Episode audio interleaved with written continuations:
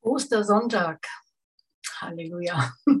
Da muss ich schon so fromm daherkommen, weil dieser Tag begeistert mich immer wieder, immer wieder. Weißt du, früher, wenn wir an Ostern in den Gottesdienst gekommen sind, dann stand ein sehr, sehr alter, ganz feiner Herr in der Tür und er hat gesagt, der Herr ist auferstanden. Und dann hat er die Hand gedrückt von einem und so lange festgehalten, bis man die richtige Antwort gegeben hat, die nämlich da lautete, er ist wahrhaftig auferstanden. Ein Ostergruß, mit dem sich die Christen früher begrüßt haben und den ich heute gar nicht mehr so oft höre oder von dem ich merke, dass er gar nicht mehr so bekannt ist. Der Herr ist wahrhaftig auferstanden. Und das siehst du auch jetzt hinter mir. Du siehst das leere Kreuz, du siehst, wie die Laken darüber gehängt sind. Und äh, der Spruch hinter mir lautet, der Tod ist besiegt, death is defeated. Und ähm, ja, das sind so ganz tolle Sätze und ganz tolle Aussagen. Aber mal ganz ehrlich, kannst du was damit anfangen? Was hat das jetzt wirklich mit deinem und mit meinem Leben zu tun? Ich habe das früher auch richtig toll gefunden und ich war begeistert von der Atmosphäre. Und es war eine heilige Atmosphäre in der Kirche. Die Leute waren glücklich, sie haben sich die Hände gegeben, haben sich den Ostergruß gegeben. Ganz früher noch, dort, wo ich ursprünglich herkomme, nämlich aus der katholischen Kirche, hat man in der Osternacht das Osterlicht weitergegeben, was ich total schön finde, das Friedenslicht. Einer hat die Kerze des anderen angezündet und man hat sich einander den Frieden Gottes zugesprochen. Und das können wir alles nur, weil Jesus eben nicht mehr am Kreuz hängt, sondern weil er wahrhaftig auferstanden ist. Und leider, leider, leider ist meine Wahrnehmung, dass doch ganz viele Menschen, ganz viele Christen am Kreuz stecken geblieben sind, nicht durch die Auferstehung oder mit durchgegangen sind in die Auferstehung, dass sie doch noch in so vielen ähm, Gebundenheiten sind, gefangen sind, in Gewohnheiten, in Charaktereigenschaften, in Süchten, so ähm, dass sie noch nicht diese Auferstehung,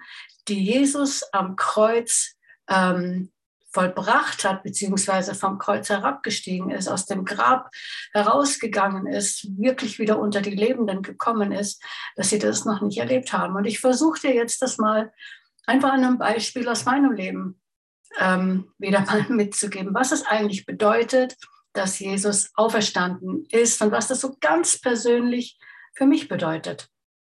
Weißt du, im Abendmahl ähm, sagt Jesus so, die letzten Worte sind, ähm, erinnert euch, erinnert euch immer daran, was ich für euch getan habe. Und das feiern wir.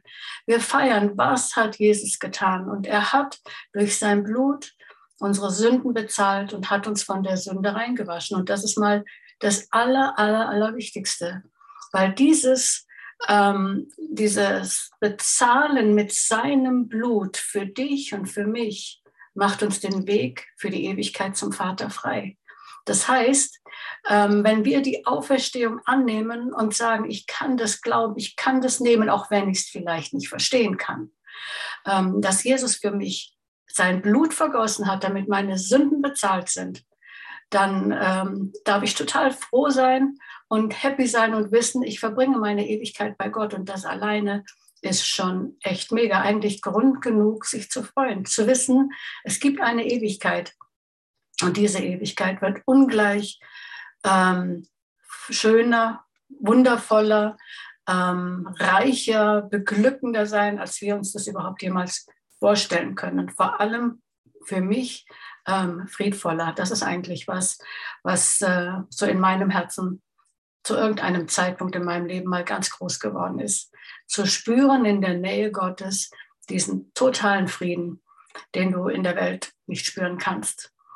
Ja, aber die Schrift sagt, er hat ja, bitte richtig verstehen, nicht nur sein Blut vergossen, sondern eben, er hat seinen Leib gegeben. Und das ist das, was wir im Abendmahl mit dem Brot feiern. Wir feiern, indem wir den, den Wein oder den Traubensaft nehmen, erinnern wir uns, dass unsere Sünden vergeben sind.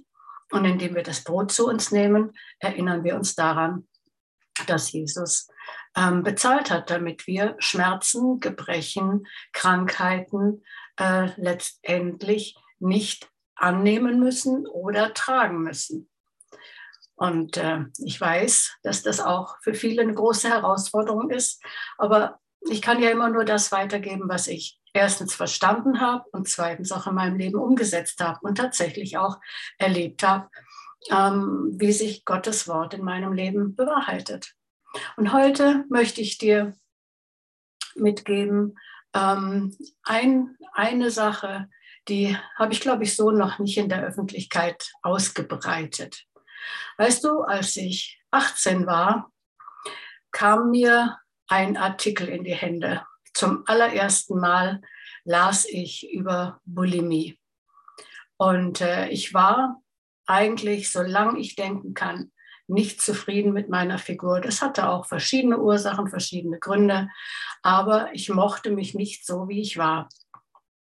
Und äh, damals las ich den Artikel und dieser Artikel erreichte bei mir genau das Gegenteil von dem, was er erreichen sollte, weil geschrieben war er zur Abschreckung.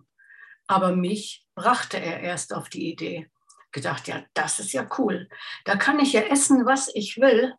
Und mal hinterher gehe ich halt aufs Klo und ich nehme nicht zu. Im Gegenteil, ich werde abnehmen, weil ja ich nichts in mir behalte. Und weißt du, tatsächlich bin ich elf Jahre lang in dieser Bulimie gesteckt. Ich kenne die Höhen und Tiefen und ich kann nur Gott unendlich danken, dass mir keine bleibenden Schäden, äh, dass ich keine bleibenden Schäden habe. Und ähm, was auch schon echt ein Wunder ist, finde ich. Ja, und äh, weißt du, ich habe mich verachtet dafür.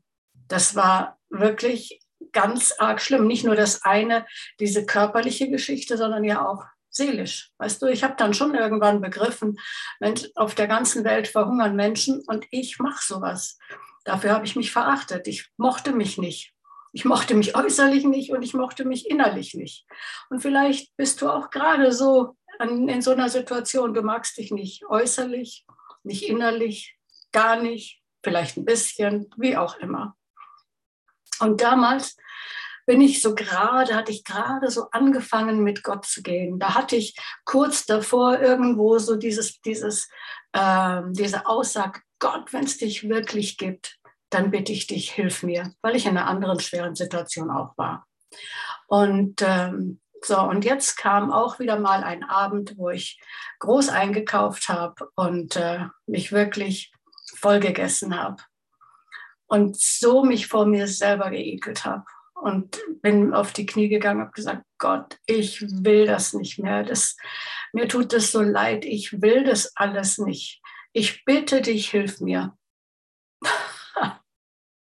Und ich sage dir was. Das sind, glaube ich, wirklich die Gebete, die Gott am liebsten hört, wenn wir sagen, ich kann nicht mehr, ich komme nicht weiter aus eigener Kraft. Bitte hilf mir.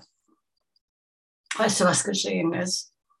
Ich bin irgendwann wieder aufgewacht, ohne mich übergeben zu haben. Und irgendwie musste ich lachen. Ich musste lachen und habe gesagt, Gott, du hast echt Humor. Seine Hilfe bestand darin, mich in einen tiefen Schlaf fallen zu lassen, sodass ich gar nicht mehr bis zur Toilette gekommen bin. Und ich kann dir nicht sagen, es war nicht weiter irgendwas Mystisches, aber von da weg war ich von Bulimie geheilt ich habe seither nie mehr mich irgendwie übergeben, im, also absichtlich. Natürlich, wenn Krankheiten waren, ist wieder was anderes. Aber ähm, das war zum Beispiel ein Stück weit meine Auferstehung.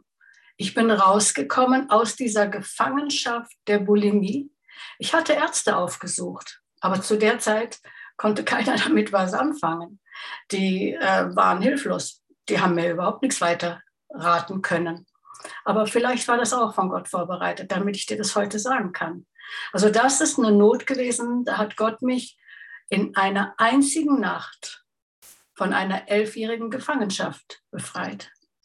Und ähm, das ist das, was Auferstehung auch bedeutet. Du kannst frei werden von den Dingen, die dich Fesseln, die dich gebunden halten, die dich stressen. Du kannst rauskommen aus dem Hamsterrad. Du kannst wirklich Veränderung und Auferstehung, das heißt Leben leben. Gott will nicht, dass wir nur existieren, von einem Tag in den anderen uns von einem Wochenende zum nächsten hecheln oder von einem Urlaub zum nächsten hecheln oder, boah, wenn ich dann mal endlich die Rente habe. Das ist nicht das Leben, das Jesus am Kreuz für dich und mich erkauft hat, sondern ganz im Gegenteil.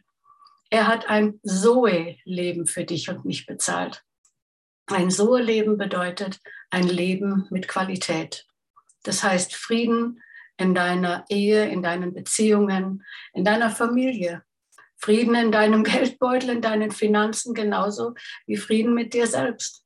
Weißt du, nach dieser einen Nacht war es nicht so, dass ich meinen Körper sofort gemocht habe und dass ich nicht immer noch irgendwelche äh, Mängel äh, an mir feststellen würde und mir nicht das eine oder andere anders wünschen würde. So ist es nicht.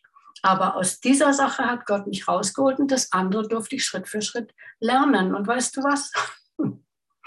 Gerade wenn du jetzt eine junge Frau, ein junger Mann bist Weißt du, es gibt ein paar Dinge an mir, die ich so gar nicht mag. Das werde ich jetzt nicht hier öffentlich aussprechen, wobei der ein oder andere weiß es eh. Aber ich bin Gott so mega dankbar. Er hat mir einen Mann geschenkt, der genau diese Dinge mag.